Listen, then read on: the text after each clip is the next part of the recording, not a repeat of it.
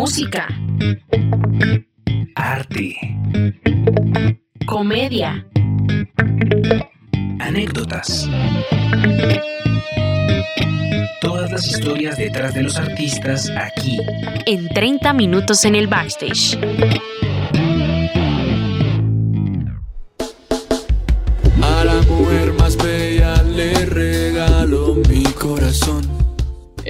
¿Qué tal todos? ¿Cómo están? Buenos días, tardes, noches, donde sea, cuando sea, lo que sea, cuando sea que estén escuchando esto. Les damos la bienvenida a un nuevo episodio, un nuevo episodio de 30 minutos en el backstage. Y como pueden ver, siempre embarrándola desde el principio, pero acá no hay cortes, lo mantenemos real.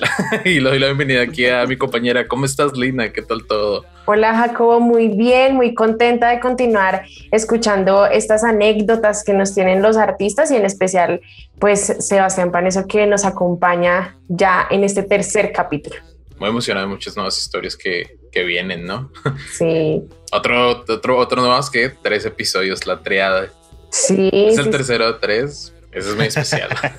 Pero Sí. no, le doy la bienvenida a Julián también. ¿Cómo estás, compañero del alma? Bien, bien, compañero, compañero, compañero de la vida, compañero de podcast. Eh, aquí también muy emocionado de seguir en esta continuación de la continuación con Sebastián Paneso. Pero dejemos otra vez que sea Alejo el que le dé la bienvenida. ¿Qué más, Alejo? ¿Cómo estás? Hey, ¿Qué tal, Juli? ¿Qué tal, amigos? ¿Cómo vamos? Bueno, como siempre, súper contento y feliz de seguir aprendiendo y escuchando un montón de, de pane el día de hoy. Y pues bueno, para empezar este, este tercer episodio, quisiera, Pane, tocar el tema de la canción El Cielo, pues que la venimos escuchando aquí en la intro de este, de este episodio. Y pues bueno, ¿cómo fue esta canción? ¿Cómo se da? Vemos que en el video hay una actriz que yo creo que a todos nos revuelve la infancia y la, y, o sea, muchas cosas, que es María C que, que está ahí súper de frente. Entonces, pues bueno, ¿cómo fue toda esta producción? El cielo nace porque Nico me dice, hey, tú quieres cantar una canción y yo listo, weón, de una. Yo no sabía en qué me, en qué me estaba metiendo, weón. Yo no tenía ni idea en qué me estaba metiendo. Y Ok. listo, sí, una, como si eso fuera para... No. Se me tocó ponerme a estudiar canto, mejor dicho. Y entonces después me ocurrió la linda y hermosa idea y le dije, yo creo que debería actuar el video yo y bailar conmigo. Pues además se, se la, se, la, se la compuse a ella, ¿no? Como, yo le dije a ella como, ya, ponte seria y, y pues ayúdame, güey. ¿No? Ella pues afortunadamente es eh, eh, pues actriz, entonces obviamente me ayudó un resto. Eh, y esta producción la hicimos en un centro que se llamado Centro Mayor, acá en la ciudad de pues, Bogotá, y grabamos toda la noche, o sea, grabamos de 8 de la noche, cuando salía todo el mundo, hasta las 11 de la mañana. Creo que ha sido el peor día en que he grabado un videoclip. Ok. Oh, Hubo mucho café, mucho café hubo ese día. Eh, y afortunadamente para nosotros pudimos contar con la participación de Margesia Botero, que viene siendo además la tía de mi novia, entonces fue por ahí que entramos ¡ra! directo, Ah, trágate. Ahora todo Wow. tiene sentido. Sí, claro, fue como, hola tía, ¿cómo está? Tía, es que tengo un video. Y entonces... La, invito además, al centro comercial. Sí, no, ella, ella obviamente una superestrella, o sea, ella llegó a la última escena donde ya estaba a rodar, pero además la particularidad que actuó con mi papá, o sea, que bueno, ese man no podía, Claro. ese man no se quedar con su vida, man no sabe qué hacer con su vida porque nunca en su vida había pues actuado y le ponen enfrente a semejante actriz. Claro, weón, no, pues, qué nervios. el man estaba cagado la risa, el man, el man la cogió tranqui, no Ah, se puso bueno. con videos, dijo obviamente pues ella es la que es la profesional en esto, yo acá solamente estoy haciendo lo que me llega el director y tal. Y El Cielo, una canción que nace bajo la reflexión de la pandemia, Ujú. porque me encuentro yo muy lejos de ella durante tres semanas y extrañándola con una intensidad muy fuerte, decidí colgar en la historia de nuestra vida, porque es una de ambos, un cuadro sobre el amor. Al final del día uno, uno cuelga cuadros en, en- en su vida, ¿no? Cuadros me refiero como algo eh, hipertextual de uno le pone un énfasis o una tilde a algo muy particular en la vida de uno, ¿no? y decidí colgar este con canción y videoclip y con bailada, mejor dicho. Ahí Se fue con toda. Chiste. Y ya, y ya de eso no hay. Ya hubo y no hay después de eso. Entonces, eh, un cuadro sobre, sobre, sobre el amor, me compuse una salsa, ¿no? Y ya después pues la banda le puso encima su toque de soul y bueno, a donde tuvo que ir. Eh, y es una canción que yo quiero mucho sobre todo porque me demuestra una vez más que no es lo que tú seas, sino lo que tú quieras ser. Porque yo nunca en mi vida pensé en cantar una canción y menos de ese tipo de canción. ¿Sabes? De hecho, yo recuerdo que Nico me decía, cuando, cuando se, la, se la mostré como pues por primera vez, además se puso a llorar, güey. Yo, uy, cambia, cambia, cambia, cambia. Uf, Y decía, no, yo pensé que tú te ibas a, a- a tocar como un punk, huevón, y sales con esta mierda. No, huevón, no sacas esto, huevón. Entonces es, es muy particular. eh, y lo que, pues, lo que les digo, me, me demuestra una vez más que es lo que tú quieras ser. Porque la gente dice, no, pero es que yo no soy tan bueno como él. Pues, oye, porque eso lleva haciéndolo años, huevón. Pues si tú quieres, te dedicas. Y si te dedicas, en algún momento superas la barrera técnica de tanto, de tanto hacerlo. Y el cielo, ahí está. ¿Cuál fue como el mayor reto que enfrentaste al grabar esta canción? La frustración del canto. Porque Escucharse a uno pues, mismo. después me tocando guitarra y no, pues en el piano y pues producción y tal, tin, pero es que el canto, weón, está acá. Claro. El canto no es un plugin. No, no, no. Entonces, Wow. eh, la primera vez que me grabé como la línea para maquetear, dije, uy, weón, esto está re mal. Me tocó ponerme a estudiar y a estudiar y a estudiar. Y después vine y lo grabé acá con unos amigos así como, venga, grábame. ¿Sabes? Como, grábame porque necesito perderle el miedo a esto necesito tener horas de vuelo con esto. Eh, antes de que me paren enfrente de un micrófono, Claro. frente así con personas, ¿no? Entonces, esos procesos fueron muy duros, sobre todo porque algo que no- a lo que no estaba como pues acostumbrado, ¿no? Y cuando estaba grabando el track, me frustré porque me decían, no, es que tienes que cantarme, ah, ok, yo, ah, no, un poquito más, ah, ok, ah, no, pero, ah, y fueron, tantas tomas que las que del track que yo dije, no, yo pasé un sirvo, güey. Pónganme la vacuna del Entonces- Melodyne. Sí, no, no, y, y sí, claro, pues es que lo complejo ni siquiera era como pues afinarme, lo complejo era como la textura y yo entender, uy, yo pensar que no estaba teniendo ese, ese eso, eso que está ahí, güey, que, ¿no? Y yo al final después, yo como, no, espera que estoy como, ¿sabes? Como que me rayé y tal, y, y me dicen que las mesas, bobo, ya tenemos la canción, lo que, lo que estamos pidiendo es, por si acaso, pero relájate, ¿no? Y creo que eso fue lo más difícil, güey, como ese momento en el que uno se enfrenta contra uno mismo y el yo negativo te dice, no, papi, no pudiste. Y esa frustración ahí, Y- weón, Uh. diciéndole lo mismo como yo sé que yo puedo, sé que yo puedo, sé que yo puedo, pero no estás pudiendo, weón. Y entonces, ¿qué onda con esto, no? Creo que eso fue lo más difícil. Lo otro en realidad fue muchísimo más fluido y natural. ¿Y cómo, y cómo luchas con eso y cómo lo vences a fin de cuentas? Pues me dejo caer sobre la no preocupación, la verdad. O sea, algo me, me fumó como pues un cigarrillo a, a un mierda. Y digo, bueno, pues si no puedo igual que, pues qué. Pues ya, huevón. Pues, ¿Qué? No, es como, como cuando estaba en quinto semestre de la universidad y perdí pues guitarra, huevón. No, pues guitarra porque no, no, pues, pues ya, pues qué, huevón. Será la próxima canción la que grabe que quede bien. Porque que Ok. tampoco voy a frenar todo porque no, entonces esta no sale. Hombre, que la cante otro entonces, y listo. ¿Sí? Me dejo caer sobre la no preocupación porque es que al final del día esas frustraciones eh, son súper, súper mentales, güey. Entonces, si tú vences la preocupación, si tú dices, bueno, pues, pues, pues vale verga, güey. Entonces, como que todo se libera y ahí sí puedes. Casi que se convierte como en una pues, inyección de, de efectividad. ¿no? Así lo venzo yo, como relajándome, como, ah, weón, pues es que. No, es que, es que, es que salió mal el lanzamiento. Ya vendrá otro lanzamiento, pues, ¿y qué? ¿Y qué hacemos? Ok. Morirnos por eso, no, no se muere por nada de eso, güey. Cogiéndola relajado. Sí, Hablando de retos, quisiera que nos contaras como sobre qué retos te has enfrentado como tú y que se ha enfrentado también la banda en, pues, en este año que acaba de pasar en, con esto de la pandemia, Sobrevivir, básicamente. sobrevivir porque además... Todos. Sí, claro. Sí, no, obvio, obviamente. Eh, sí, obvio.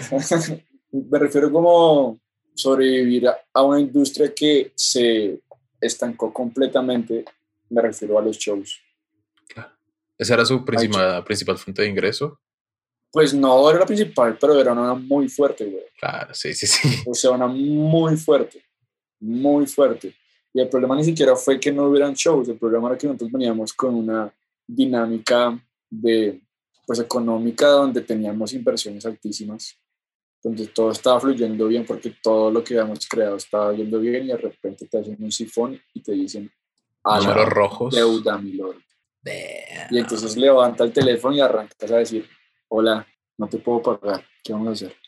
Y además con un disco encima que ya estaban dando pero que no había eh, salido y entonces todo está y, y arranca, huevón, una, un ciclo, un, un, un bucle, huevón, ahí con un sifón adentro. Eh, eso fue lo más fuerte. A hoy en día, yo no sé, bueno, Dios, no sé si, si sé cómo, pero pues me refiero a que no sé, es como yo no sé dónde sacamos la fuerza para cambiar casi que todo nuestro modelo de negocio, no quebrarnos, seguir a flote, seguir ganando, seguir haciendo y espere que vengan los shows porque se viene. O sea. Se viene Básicamente casita en la tapamos el playa. sifón, weón. No sé cómo lo, lo pues tapamos. Y ahorita que ya se tapó ese sifón y se va a volver a abrir del otro lado. Eso fue lo más duro, sobre todo porque, sobre todo porque eso desemboca todo, ¿sabes? Y no es como que eso sea lo más difícil, es que si tú tienes eso, tienes en la cabeza una preocupación. ¿Y cómo haces canciones tú, weón, con, con la cabeza del panel? Ahora expande eso a todos los negocios. Wow. Porque yo también tengo un estudio, entonces ahora si no puede ir nadie, ¿qué hago, güey? Y si entonces no, ¿qué hago? Y si, ¿qué hago? Entonces casi que es un giro completamente a la vida en la que veníamos acostumbrados Acostumbrados. y nos pone sobre todo una tela eh, de juicio mental muy fuerte. El reto más grande que yo viví eh, en este como pues pandemia, bueno, te voy a dar de dos cosas. La primera es que me volví ingeniero de mezcla. Bueno, a- ahora sí sé que soy bueno. Ok. Antes sabía las técnicas que me habían dado, pero ahora, bueno, yo doy play y digo, sí soy bueno. Eso Ok. pasó en la, en la pandemia. Tenía tiempo, weón, libre, como loco. Y preferí, weón, parar de emborracharme y ponerme a estudiar día y noche. Y el otro, reto más fuerte, conmigo mismo, mentalmente, psicológicamente hablando. Claro. Porque me desapegué aún más de muchas cosas. Y soltar no es fácil. Uf. Así que ahí está.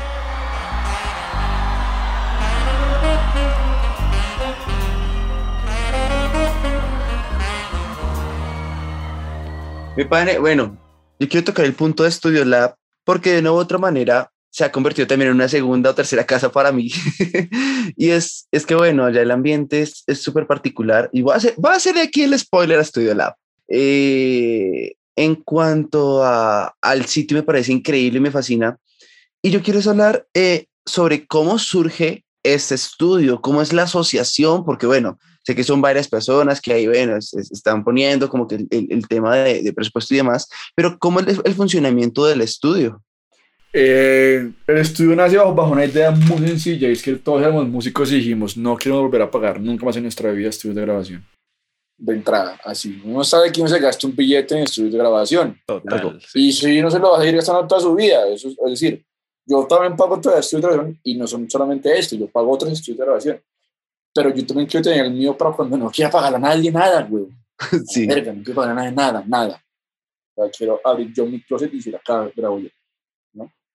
Nace bajo esa como necesidad de todos los socios y se va convirtiendo en un proyecto pues increíble, huevón, donde no solamente converge como la música, sino las artes, porque afortunadamente es un espacio que es un estudio de grabación, pero también tiene un gran patio, entonces hay fiestas, Acá hemos hecho fiestas, yo he cobrado cover, mejor dicho, todo acá también.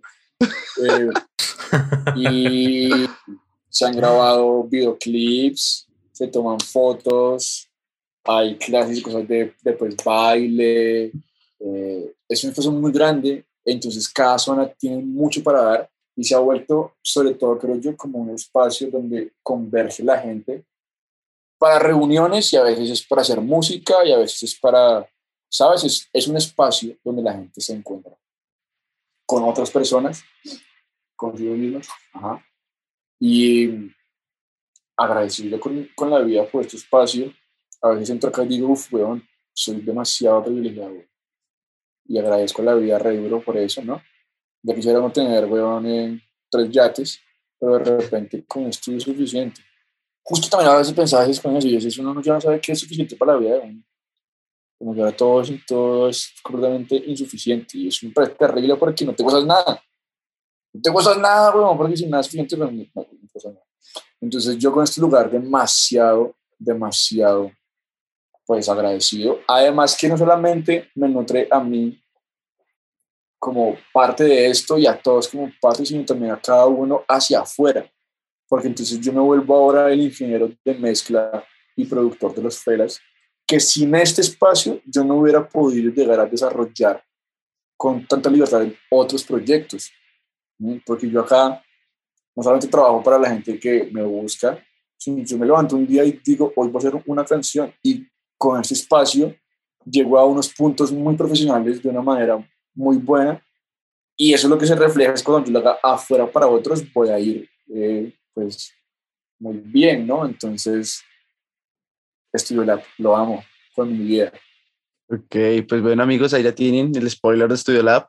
Cuando quieran ir, el- las tarifas y demás ahí con panes, es súper Sí. chévere, yo ya he podido grabar, de hecho pues eh, algunos saben aquí que yo también estoy dándole como empezando mis primeros pasitos en la producción y fui allá en busca de ayuda para grabar unas voces de un sound alike de una tarea. Y pues nada, ahí recibí ayuda de, de Lacu, Lacutir, eh, que es un ingeniero también brutal, es, es increíble el, el personal de allá. Así que bueno, eh, ahí les dejamos el, el esto. Ahí por si algo va a haber un cupón, no sé, alguna cosa Ah, para listo. oyente. Metemos un Ahí, cupón, listo. weón.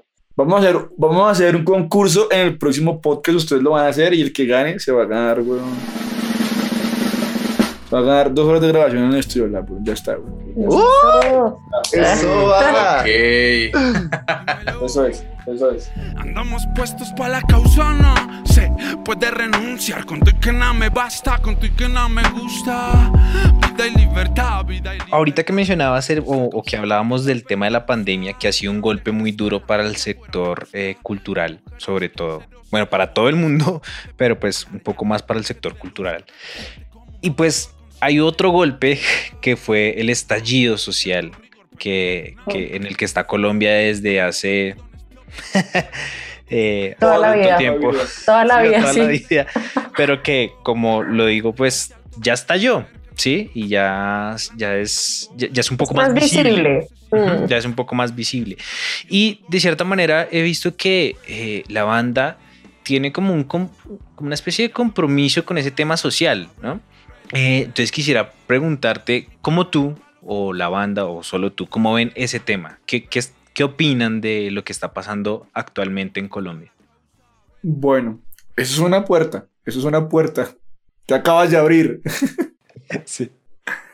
Mira, yo creo que toda persona viva dentro de un país tiene que saber su historia y hacer parte de ella. Acá no va a hablar de qué está bien y qué está mal. No, es que es que tú no has salido a la marcha. Mira, hay demasiadas maneras de aportar. Muchas maneras de aportar. Y cada quien con lo que se sienta bien aportando. Pero sobre todo no siéndose el de la vista gorda. O sea, ay, no, es que no me importa. No, men. entonces, ¿Cómo te, explico? ¿No? Eh, este país es una olla de presión. Alguien quiso subirle el fuego y esa olla tuvieron que abrirla. Porque esto que está pasando eso ha, pa- ha pasado siempre. Solamente que ahora hay internet y hay redes sociales. Entonces tú ya no abres el... O sea, ¿sabes? En- antes tú prendías la televisión y te salía... eh, eh, atentado contra no sé qué mierdas. Hoy en día sabes que el atentado lo hizo la misma eh, pues, policía porque la gente sabe con las cámaras y se dan cuenta que fue detonado y que la... ¿Sabes? Antes no se podía saber eso. Solo, solo teníamos como una versión de las historias. Sí, ya, la que nos daba ni fin, weón. Pero ahora, con la libertad y también como con la esclavitud del Internet, pues todo tiene otra lectura y cada quien comienza a verlo de una manera muy diferente. Y entonces se abre esta olla. Eh, si tú, si tú me preguntas a mí, el problema no son los uribistas. Si tú me preguntas a mí, eh, el problema es la corrupción. Porque entonces yo también le he dicho pues, a la gente, no, porque estamos en, en los extremos de el que no está a favor de la contribución social colectiva está a favor de la otra parte. Entonces la otra parte tiene una cara, entonces acá somos vándalos ellas son uribistas, ¿no? Y entonces yo qué hago con mis tíos, weón, los mato, los expropio del país o qué hago, weón, con ellos, weón. ¿Qué hago con mi hermano que en definitiva no está de este lado? Entonces pasa que se abre una olla gigante de años y años y años de corrupción, con la única pues diferencia que ahora las redes sociales te muestran todo muy diferente, pero con lo cierto y es que somos que el 90% de este país clase media baja, weón, ¿o qué? Y entonces las ilógicas de quienes tienen miedo de algo contra los que tienen miedo del otro lado, ¿no? Porque si hay algo claro en este país es que todos los extremos están polarizados porque se les ha infundido culturalmente el miedo al otro lado. ¿Mm? Estamos totalmente divididos. Totalmente divididos y es lo que ellos quieren que pase, huevón. Ellos lo que quieren que pase es que yo no puedo hablar con mi tío, huevón, que es uribista, porque no hay puntos medios. ¿No? Porque no existe. No, es que usted, ¿por qué vota por ese hijo de puta de Uribe? Que Es que, que, que, que- Y toda su bancada. No, pues es que a usted le gusta la izquierda y quiere que este país se vaya para la quiebra por el comunismo. Y, y entonces, a- a- además, criados con la cultura, huevón, de, del ojo por ojo y que yo soy más malo que usted. Entonces, yo tengo y yo lo volvés mierda a usted y entonces, ¿no? Total. Eh, Y se destapa esto con una eh, cantidad de gente que no está pues, de acuerdo también con eso, güey. ¿No? Y si tú me preguntas a mí, es toda nuestra generación. Nuestra generación que no tuvo, weón, eh, el miedo de salir pues a la calle porque había un carro bomba. ¿Sí ve qué? Nosotros, yo, no, yo, yo, yo creo que ustedes ni yo saben, sa- sabemos qué es eso. ¿No? Claro, uno entiende que hay otra gente que sí y por eso hay que atraerlos al diálogo.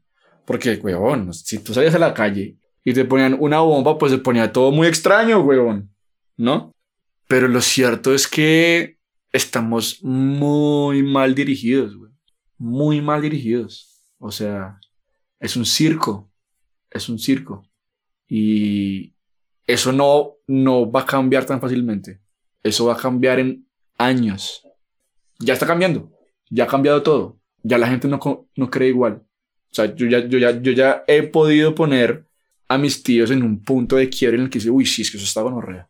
Sí, es que ya todo el mundo está como tan cansado de tantas cosas y, y que bueno, también finalmente hace parte, digamos, como personas, lo que tú decías, desde lo que cada uno puede hacer desde su punto profesional, desde su hogar, desde su mismo hogar, porque es que realmente es donde ahí empieza todo y sobre todo el tema de corrupción, pues personalmente lo considero así, creo que es la cultura colombiana es, y bueno, la latina es terriblemente. Sí. Sa- ¿Sabes algo, Pane? Con eso que decías de se abrió la olla, eso va para una canción así, la tengo, Ah. en la mente. Eh, Sí, o sea, se abrió la olla, el pueblo se cansó, el fuego le subió y ahora vemos quién se ahoga, una vuelta así, o sea, No. Y- y- pues lo cierto es que nosotros hemos llevado toda la vida así, huevón. Sí, es mucho recuerdo- tiempo. O sea, yo no recuerdo la primera vez que me haya sentido, huevón, pues, no, como en una clase que, no, yo- hasta mi tío el que tiene el supercarro es un huevón porque si, porque si, que si se queda sin trabajo, huevón, va a volver otra vez a tener, huevón, ni verga, Sí, sí, sí. ¿no? O sea, qué pena por las palabras, es que a mí esto me trae... demasiada, eh, Sí, Sí, no, tristemente no hay una seguridad eh, de nada. O sea, uno vive con la incertidumbre de sí. que cualquier, cualquier momento pasa algo y que con la pandemia se ha visto eso. Yo creo que el cambio está, huevón, en que nosotros somos ese tipo de generación, perro. O sea, la gente que tiene 40 años hacia abajo es otra gente. Es gente que sufrió la globalización. Ustedes y yo sabemos que es darle play a un Dixman o a un cassette, pero también sabemos que es buscar a alguien, weón, en Frankfurt en celular. Sí. Si tú sabes, digamos que tus tíos son así, weón, modernos y tienen celular y saben. Pero yo te apuesto que no, weón. Ellos no entienden eso. Yo ya no veo televisión, ¿sabes? Hay demasiadas cosas que han cambiado y cambia el cerebro, cambia la mente, cambian las costumbres y la manera de pensar y de ver el mundo. Esto que pues ahorita me parece increíble. ¿Que, que, que va a cambiar algo en este momento? No va a cambiar nada. No va a cambiar nada porque ellos todavía tienen el, el poder. Pero es que ellos, a ellos se les, se les salió de las manos. O sea, ellos tenían así, fue como, se les fue todo y tienen que ver la política para ver, ellos están buscando qué hacer con eso, weón. Y ya no pueden hacer nada, porque la semilla ya está, ya está sembrada acá en cada uno, ¿sabes? Ya con eso no pueden hacer nada, o sea, se va, se va a volver, nadie les cree nada. Carro bomba, ay, sí, sas. Mm, mm. No, pero es que no te creo ni verga. Mientras que antes te decían carro bomba y tú te horrorizabas porque no sabías cómo saber que no era así, ¿no? Sí, Y es que y es, es hasta ilógico pensar de que una misma persona se hace un autoatentado. o sea, es Es- ilógico. pues. Hoy en día es lo más lógico del mundo. Hoy en día somos todos conspiradores y sabemos cómo la gente eh, conspira. Hoy en día sabemos que si Uribe dice, no, para los estudiantes trabajo, esa gomorra que es que está tramando. Sí. ¿Entiendes? Ya, de una. Uno no cree que van a dar trabajo. Uno dice, este man, ¿qué? Y yo de verdad conozco mucha gente, porque es que yo vengo de familia eh, goda. Los panesos son godos conservadores. Y ver su cambio es increíble. Es increíble que yo hable con mi mamá y le diga, ven, ¿y tú qué opinas de la pues, política y tal? Me diga, es que la verdad nunca he estado interesado, pero ahora sí. Eso es un cambio el loco, weón. Eso es un cambio de locos. Que la gente esté interesada por la política es un cambio de locos. O sea, eso, eso cambia toda la historia de Colombia. Porque ya no es solamente el revolucionario que sabe sobre política, sino ahora es mi prima, weón, que es fisioterapeuta, que le vale, que no, que no, que no le interesa, ya sabe. Y ya le importa. Y ahí todo cambia, weón. Señala que quiere bailar en la mitad de la sala y ahí esperar el sol a ver qué cosa nos regala. Pasemos a algo un poquito más agradable. Eh, porque yo creo que a todos nos pone a hervir un poco la sangre cuando nos recordamos de todo lo que está haciendo o ha hecho este gobierno. Eh, pero bueno, pasemos, como decía, este un- tercer episodio está, está deep, está... Entonces, tratemos de cerrarlo un poquito como con, con- con música, que es lo ideal. Eh, Pane, cuéntanos, eh, o, o bueno, nosotros acostumbramos a que nuestros invitados nos den unas recomendaciones musicales para nuestra playlist, para que toda nuestra audiencia la escuche y así como tener ese, mm, ese ambiente musical de nuestros invitados. Así que regálanos unas tres recomendaciones musicales que tú le digas a la gente, uff, esto lo tienen que escuchar porque sí, porque sí. Ok. Vamos a poner así bien como alternativo con cada uno. Pues no raro, pero alternativo. Hay una que se llama- que se llama... Dime, dime. Un vallenato. Ah, oye, te, te lo puedo hacer de Vallenato electrónico. sí. Rodolfo Icardi. que se llama que se llama Everybody Love the Sunshine y la Ah, es la de... Everybody loves Cuya. Kuroda. Es una versión increíble, o sea, eso no se puede perder nadie. Voy a recomendar también un ¿cómo se llama este disco? Este disco que se llama Beard y es de una banda que se llama Underworld. Y eso es un poco más como techno Ok. cosas raras de techno. Ah. y voy a, voy a recomendar el, el último disco de Z Tangana que me parece un. Y sí. Ya es como la cuarta, tercera vez que lo recomiendo. Es que está genial. Está genial. buenísimo ese disco. Ese Y, disco está y- y yo te voy a pedir algo Bueno, que sé que es difícil, eh, tal vez es pedirle a un padre que escoja entre sus hijos, pero Ah. si tienes que escoger de, creo que ya sabes para dónde voy, si tienes que escoger de las canciones de los Petit Felas, ¿cuál escogerías tú? Me lo preguntan eh, constantemente y tengo que decir lo que siempre digo porque es lo que es real y es que uno tiene canciones por momentos. A veces le gusta más una que la otra. En este momento Si le tuviera que dar play a una canción en este momento, le daría play a los verbos. Estoy groovy, estoy groovy y enamorado. Entonces, los verbos. Yo te reiré a ti del verbo de ir dos veces.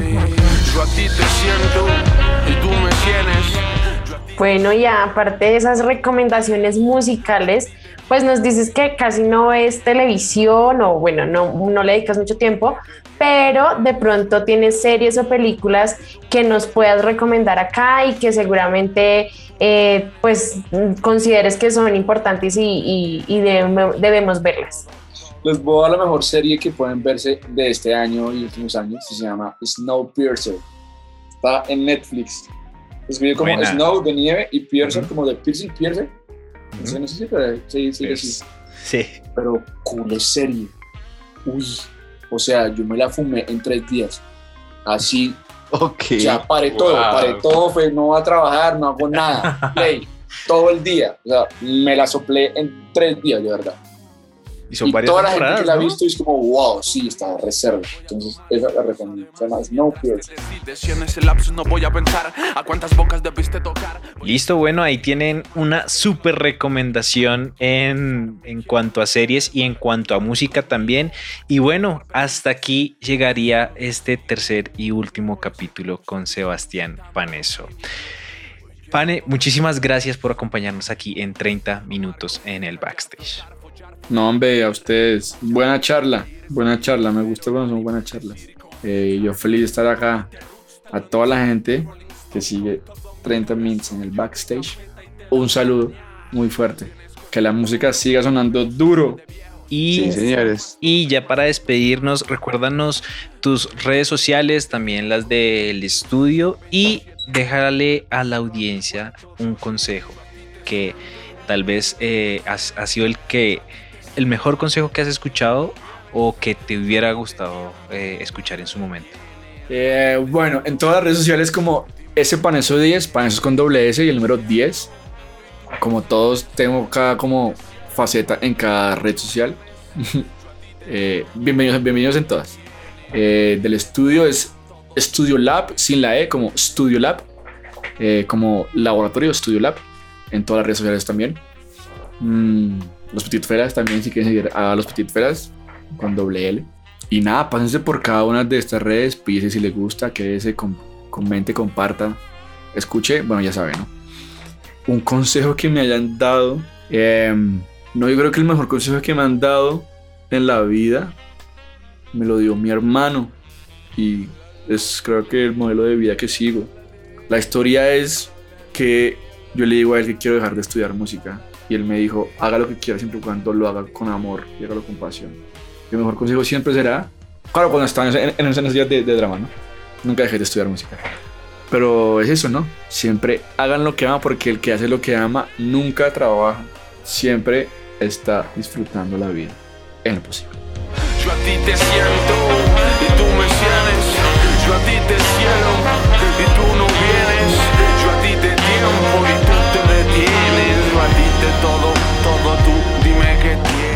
pendientes a lo del, a lo del cupón, pues a lo que Pane nos comentó ahí, de las dos horitas. Eh, para los que escuchen este episodio, próximamente vamos a, a dar las instrucciones como para que sea puntual con este episodio y no se nos filtre. Y pues nada, no siendo más, recuerden que estuvieron con Julián Moreno, Jacobo Martínez, Dina María, Alejo Quiroga. Y esto fue un episodio más de 30 minutos en el backstage. Chao pues. Música, Arte, comedia, anécdotas, esto fue 30 minutos en el backstage.